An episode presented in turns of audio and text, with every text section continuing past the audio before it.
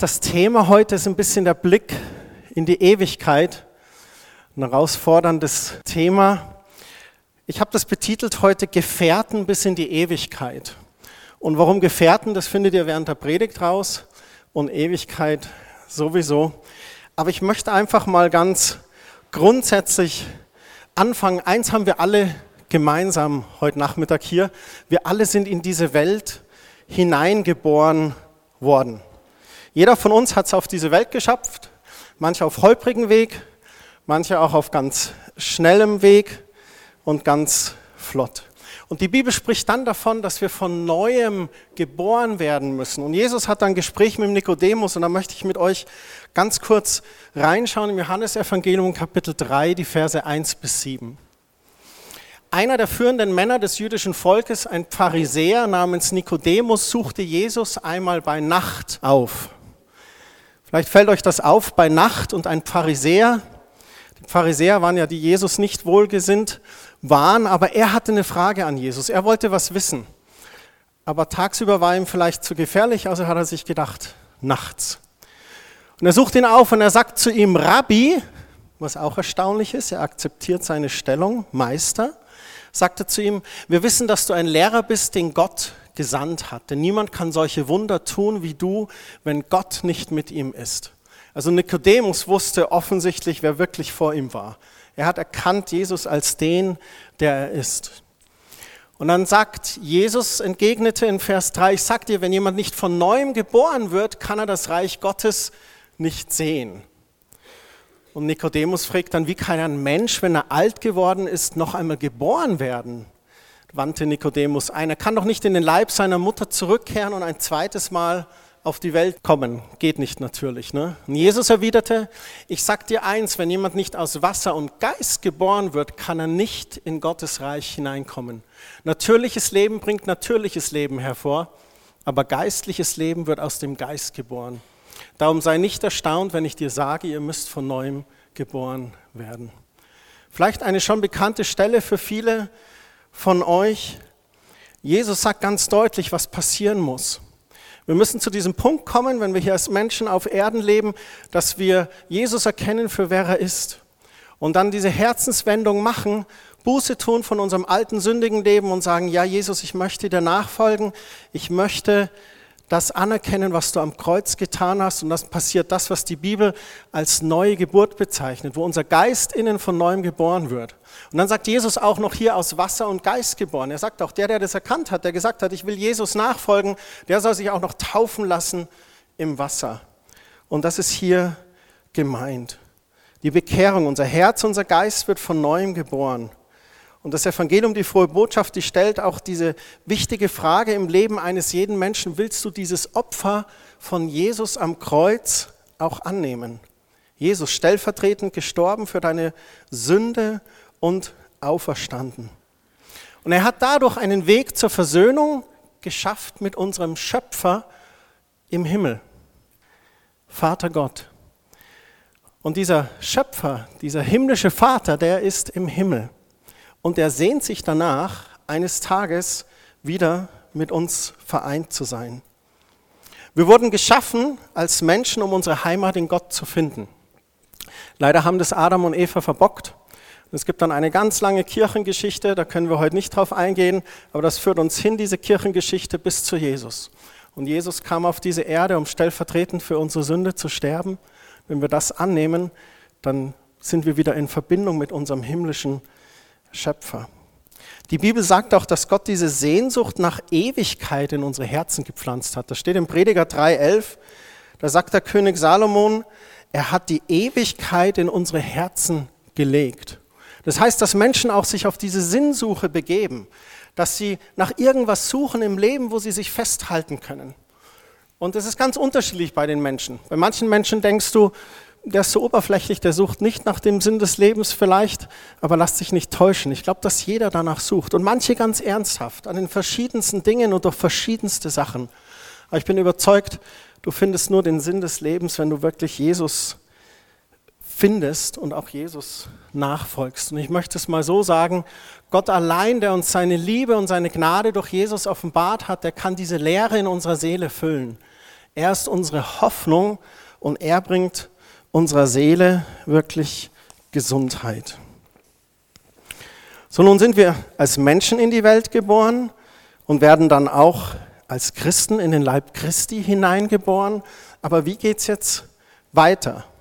Jetzt leben wir in dieser Welt. Wir haben letzte Woche gehört, wir sind Teilhaber des Reiches Gottes. Der Geist Gottes wohnt in uns. Das Reich des Himmels ist in uns und soll durch uns sichtbar sein. In Johannes 17, da haben wir gelesen, wir sind nicht mehr von dieser Welt, aber wir leben in dieser Welt. Diese Ambivalenz, die wir da erleben, diese Gegensätzlichkeit. Ne? Und eine Seite der Münze ist, dass wir viel Schönes hier erleben dürfen. Wir dürfen Liebe erleben, Heirat, Geburt von Kindern. Wir dürfen Erfolge erleben, Siege erleben.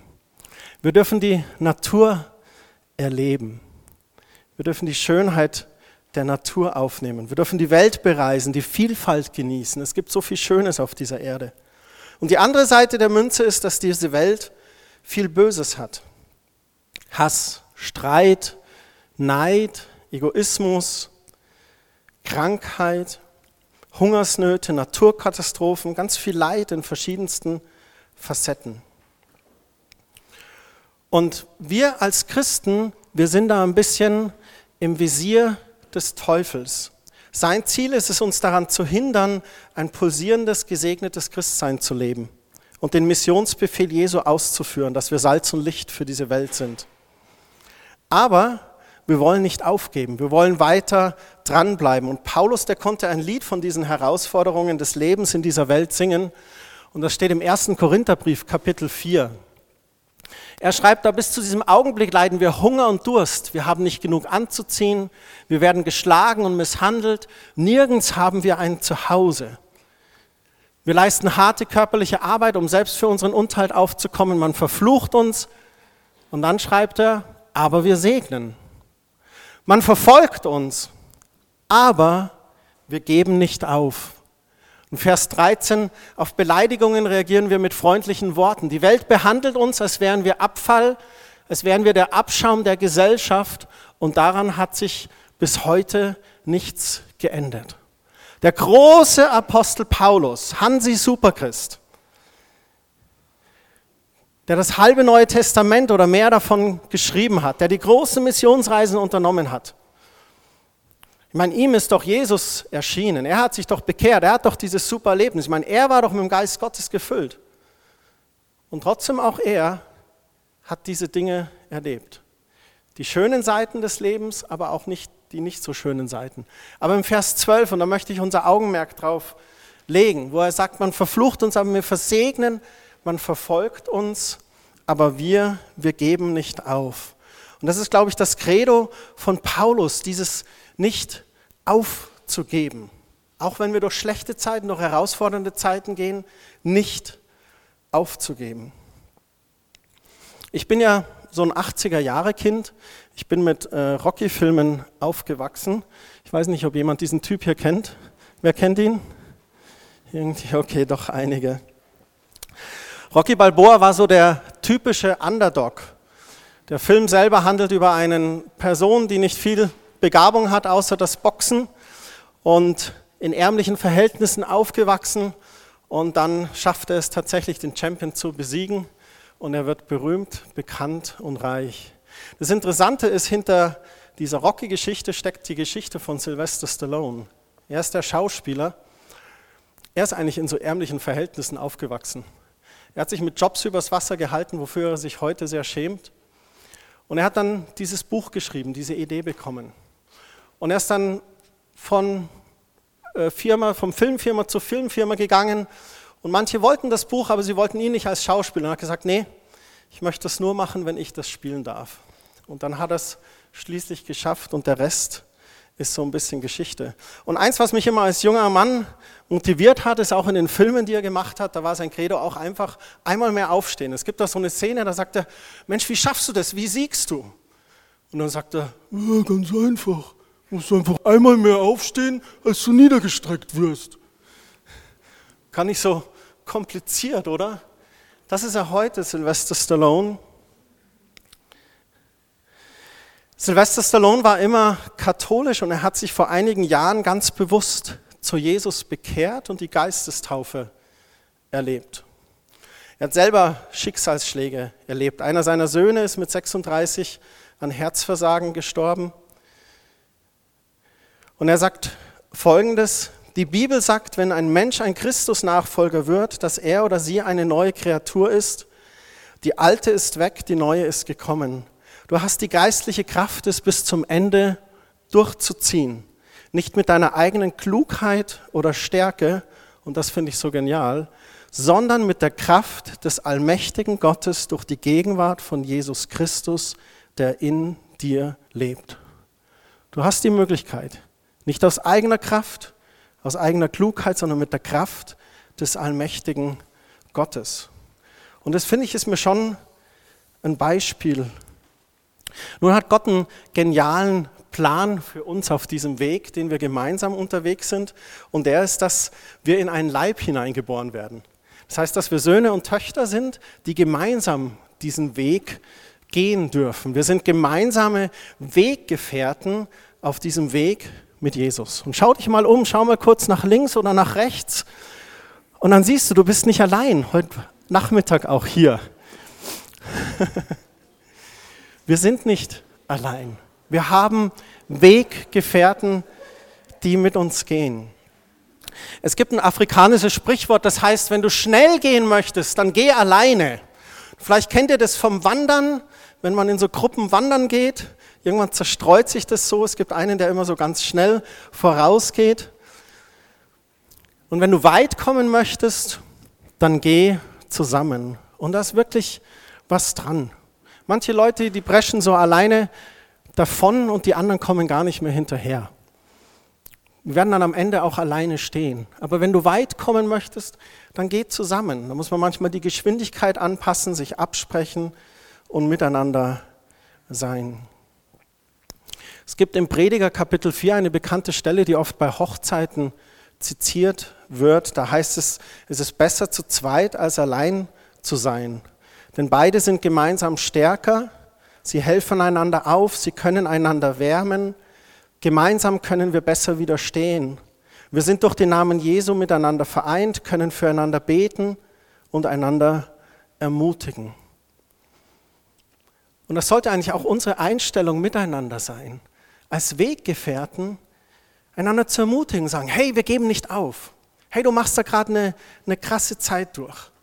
Die Knie-OP ist nicht so gelaufen, wie du dachtest. Aber hey, wir halten zusammen, wir bleiben da dran. Du hast eine Krebsdiagnose. Hey, wir bleiben da dran. Ich bete für dich, wir bleiben da dran. Hey, deine Eltern, die spinnen gerade total. Ich stehe dir bei. Die Eltern reden, ah, meine Teenager, die spinnen gerade. Ja, wir stehen auch einander bei. Aber nicht aufzugeben, gemeinsam einfach zu ermutigen und gemeinsam zu gehen. Und das ist das Tolle eigentlich, im Leib Christi, in der Familie Gottes, da da zu sein. Wer von euch kennt den Film Herr der Ringe oder die Filmreihe? Okay, so ein paar. Nicht alle kennen das. Die Meinungen über die Filmreihe, die sind sehr umstritten. Herr der Ringe ist eine Allegorie, also eine bildhafte Darstellung, geschrieben von J.R. Tolkien. Der hat in England gelebt ein Christ und der versucht hat, mit dieser Geschichte biblische Elemente darzustellen. Es gibt manche Christen, die sagen, hau mir ab damit, das ist nichts. Andere lieben es. Ich mag den Film, weil er für mich persönlich ein paar biblische Prinzipien sehr gut dargestellt hat. Ich hatte zwei Offenbarungsmomente über Gebet und geistliches, was wir so manchmal geistliche Kampfführung nennen, aber eigentlich also was Fürbitte ist oder dieses Reich der Finsternis mit dem Teufel der Dämonen, das einfach nur auf Angst aufgebaut ist, wo die sogar selber voreinander Angst haben und so verschiedene Dinge. Na, worum geht es in der Geschichte? Eine kleine Herde einfacher Leute bekommt eine große Aufgabe, die es zu erfüllen gilt. Und das erinnert so ein bisschen natürlich an Jesus und seine Jünger. Er wählt sie aus und er sagt, geht hin in alle Welt. Ihr zwölf, am Ende nur noch elf, aber es ist möglich. Und ähnlich wie die zwölf Jünger sind es so ganz gewöhnliche Leute wie du und ich. Und dann gibt es eine Stelle in diesen Filmen, wo der Hauptakteur Frodo, der würde am liebsten aufgeben. Er hat so die Nase voll. Er hat gesagt, das schaffen wir nicht. Und er hat so einen treuen Weggefährten, den Sam. Und dann sagt der Sam, du, ich weiß jetzt, die Leute in diesen Geschichten, die hatten stets die Gelegenheit aufzugeben und umzugehen. Nur sie taten es nicht. Sie gingen einfach weiter, weil sie an irgendetwas geglaubt haben. Und dann fragt Frodo, ja, woran sollen wir glauben, Sam? Naja, Frodo, es gibt etwas Gutes in dieser Welt und dafür lohnt es sich zu kämpfen. Ich wünsche mir im Leib Christi diese Mentalität. Es gibt etwas Gutes und dafür lohnt es sich zu kämpfen und gemeinsam auch dafür zu kämpfen. Diese Sichtweise zu haben, dass wir alle Gefährten sind im Kampf fürs Evangelium und unseren Meister Jesus. Ich will es mal so sagen, er ist der ultimative Avenger, denn er hat Satan den Kopf zertreten. Der ultimative Superheld. Und wir sind im Kampf für etwas Gutes auf dieser Welt. Und dafür lohnt sich zu kämpfen, dass wir dabei einander stützen und helfen, wo es nur geht.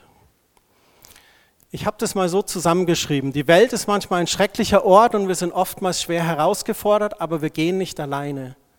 Wir haben Jesus an unserer Seite und wir haben unsere Schwestern und Brüder im Leib Christi an unserer Seite.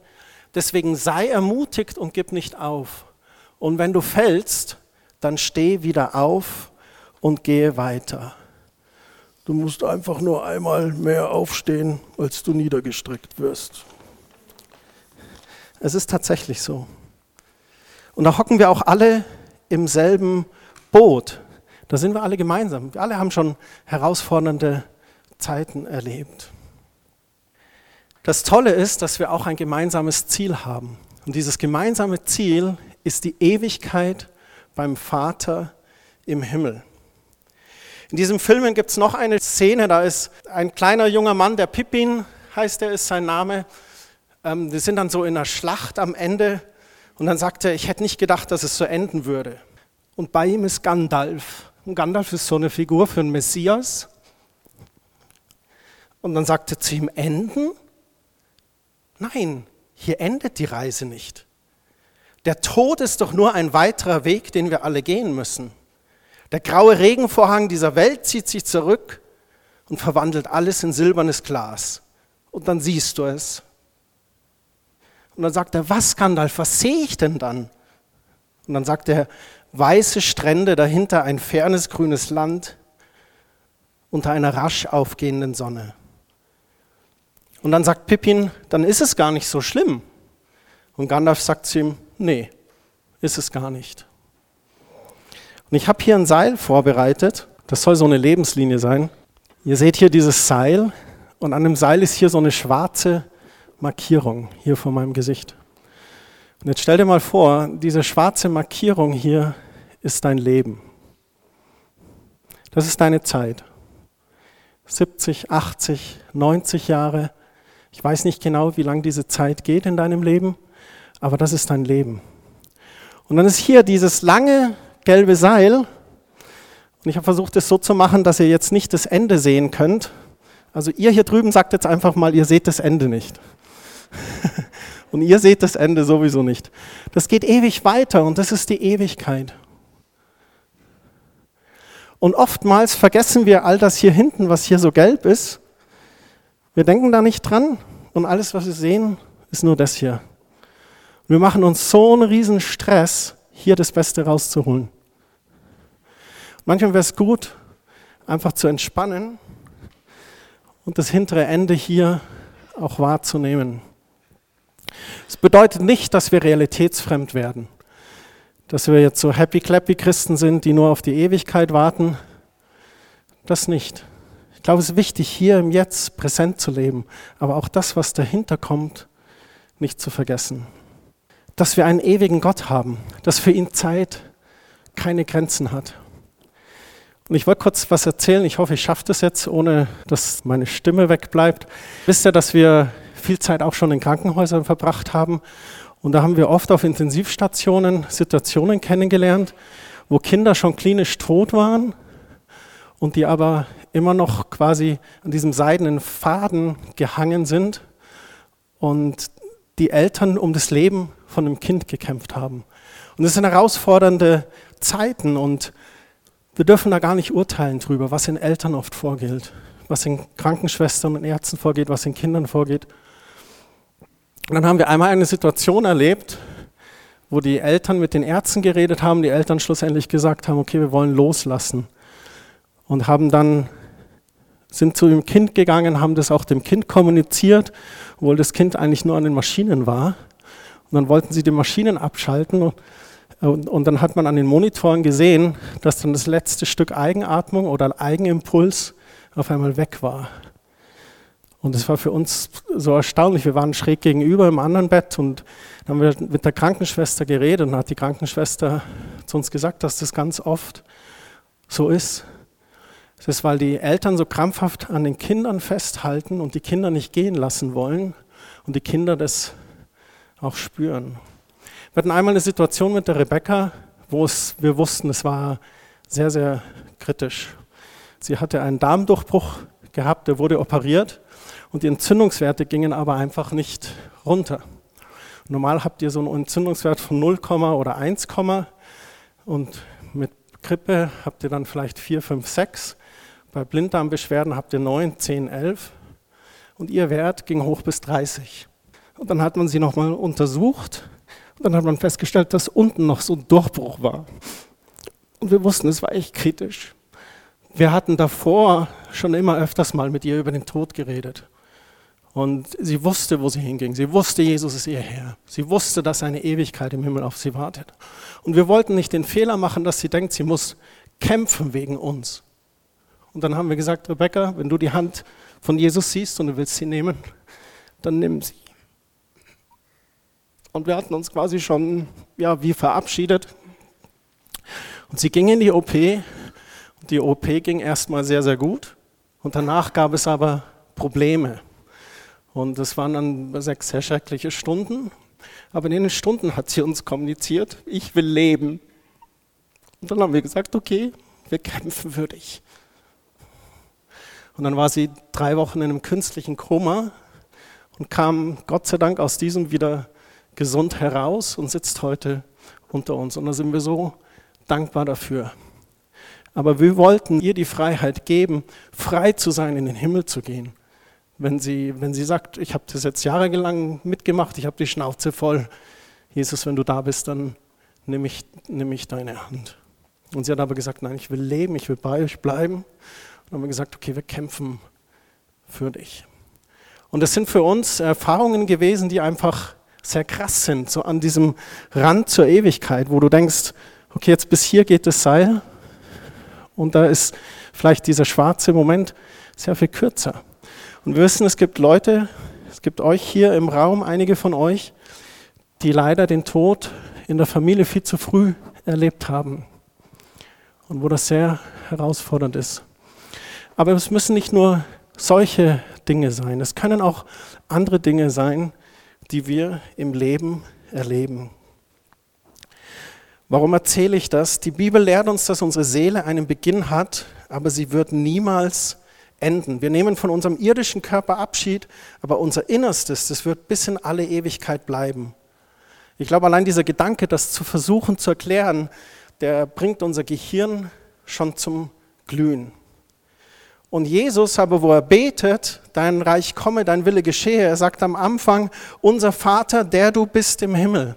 Jesus lenkt unseren Fokus auf die Person, die am wichtigsten ist und die Quelle allen Lebens ist. Und er sagt, er wohnt im Himmel.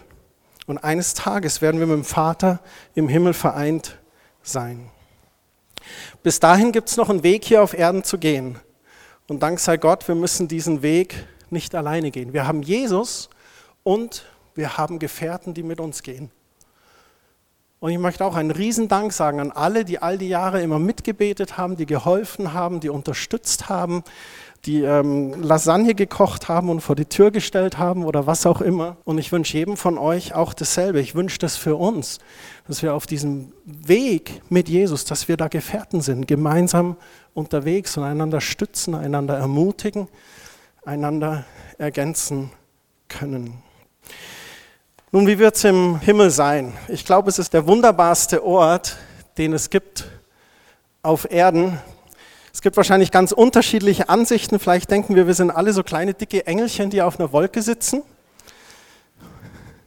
Ein Münchner im Himmel, 8 Uhr bis mittags um 12 frohlocken, 12 bis abends um 8 Hosianna singen.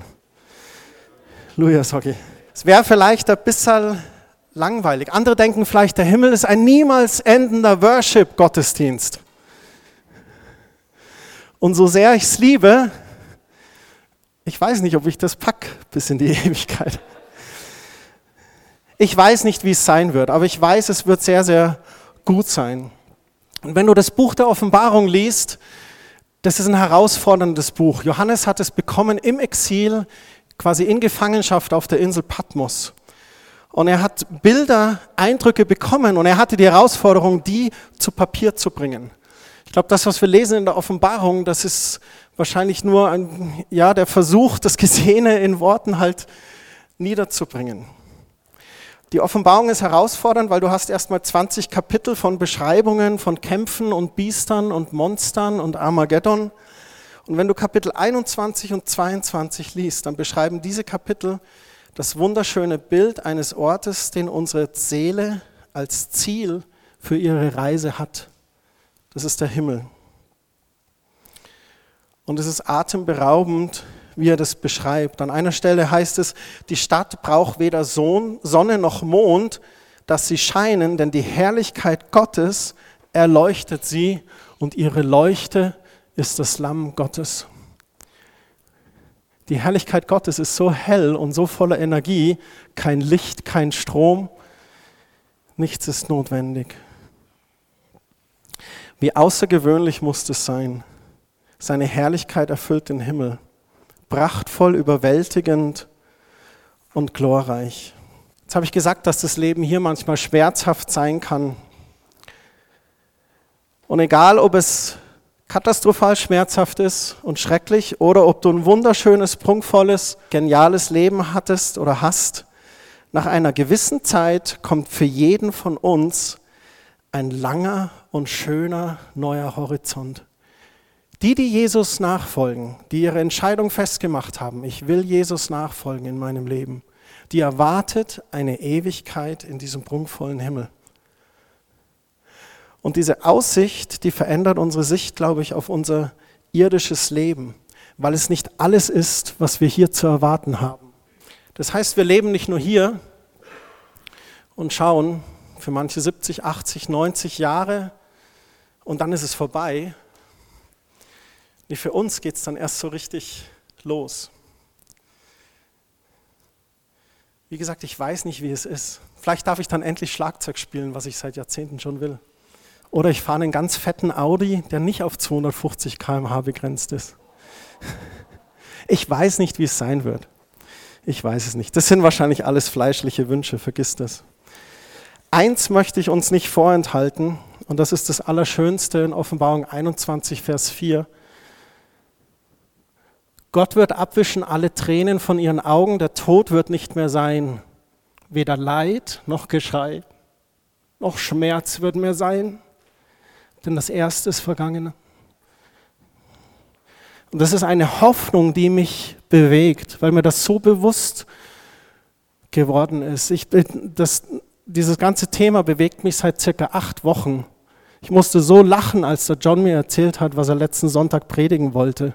Die Woche davor hat er mir die Folien geschickt. Und ähm, einfach weil das kein Zufall ist, dass das so zusammentrifft vom Thema her. Zwei Dinge heute Morgen sind mir wichtig. Das erste ist, geh nicht allein durchs Leben.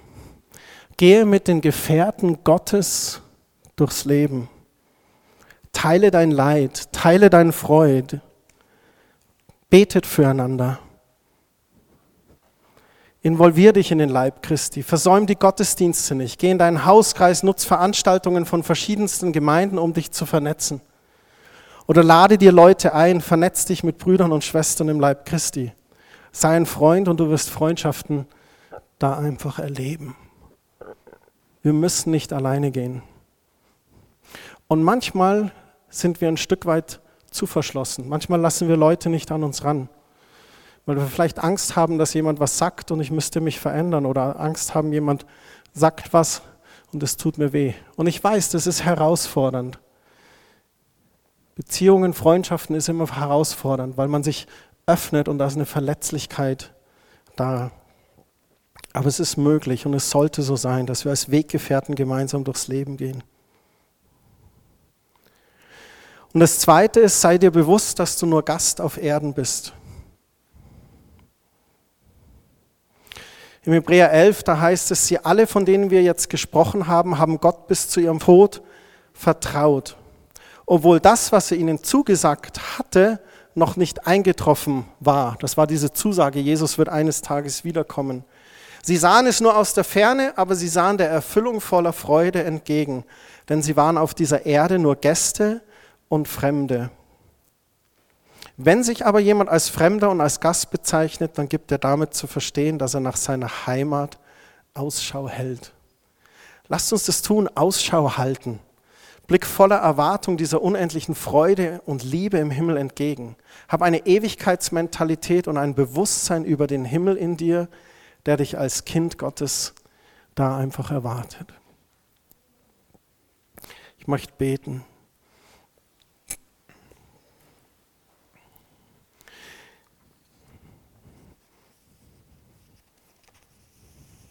Herr Jesus, ich danke dir dafür, dass du dich nach Menschen ausstreckst. Dass du sagst, ich suche nach dir, ich gehe dir nach. Wenn das eine Schaf von den 100 verloren gegangen ist, dann verlässt du die 99 und suchst nach dem einen. Das zeigt so viel Herzensliebe und Güte von dir. Und wir haben uns finden lassen von dir und du hast unseren Geist erneuert, unser Herz erneuert und nun sind wir hineingeboren in den Leib Christi, in die Familie Gottes. Eine der spannendsten Reisen wahrscheinlich überhaupt. Hilf uns, gute Weggefährten zu sein. Hilf uns, aufeinander zu achten, füreinander da zu sein, füreinander zu beten. Und gib uns eine Schau, eine Sicht über die Ewigkeit, die du für uns vorbereitet hast im Himmel. Die Bibel sagt, Jesus ist jetzt beim Vater und bereitet Häuser und Wohnungen für uns vor, in denen wir wohnen dürfen. Wie genial ist das? Wir danken dir dafür so sehr. Amen.